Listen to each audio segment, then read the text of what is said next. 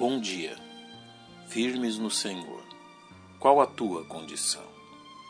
A primeira epístola de Paulo aos Tessalonicenses constitui-se em precioso tratado quanto à importância da firmeza espiritual de um salvo em Cristo.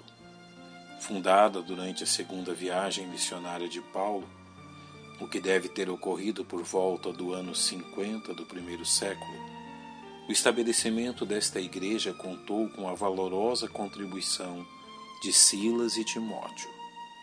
Neste período, a região de Tessalônica havia enfrentado a miséria e a fome, e a situação econômica era muito difícil. Durante seu ministério ali, Paulo trabalhou como fazedor de tendas, sendo auxiliado materialmente pela igreja em Filipos. Esta epístola foi escrita como resultado da visita de Timóteo aos crentes em Tessalônica, citada no início do capítulo 3.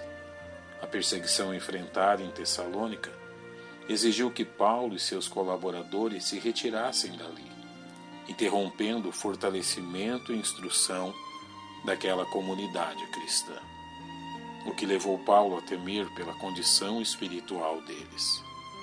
Esta condição levou Paulo a enviar Timóteo com a missão de vos confortar e vos exortar acerca da vossa fé. A ação de Paulo para com aqueles crentes nos serve de guia quanto àquilo que os salvos precisam, a fim de se manterem firmes no Senhor, e faremos bem em examinar esta verdade.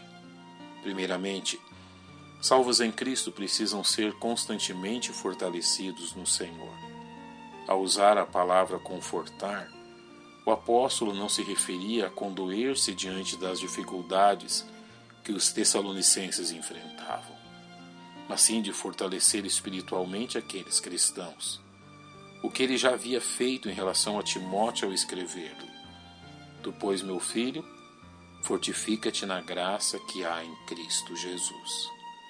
Cristãos que enfrentam a oposição deste mundo precisam aprender que suas próprias forças são insuficientes nesta batalha e que há somente uma forma de manterem-se firmes no Senhor, que é fortalecer-se no Senhor e na força do seu poder. Da mesma forma, salvos precisam de ser constantemente exortados quanto a esta necessidade. No caso dos Tessalonicenses, eles precisavam de alguém ao seu lado para que não desanimassem devido às perseguições. A razão de muitos crentes não serem firmes no Senhor é que mantêm a mentalidade de não incomodar ninguém, se isolando em suas lutas e problemas e não aceitando ajuda, o que se torna fatal quanto ao desenvolvimento de sua vida espiritual. É importante entendermos que ao enviar Timóteo a Tessalônica, Paulo tinha em mente exortá-los acerca da vossa fé, o que literalmente significa o andar diário daqueles cristãos em meio à deturpada sociedade em Tessalônica. A razão desta indagação é a compreensão de Paulo de que a firmeza de um salvo é resultado direto do lugar que Cristo ocupa em seu andar diário.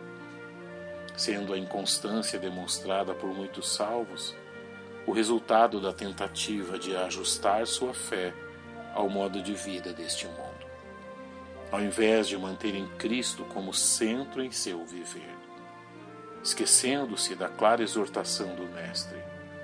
Mas buscai primeiro o reino de Deus e a sua justiça, e todas estas coisas vos serão acrescentadas.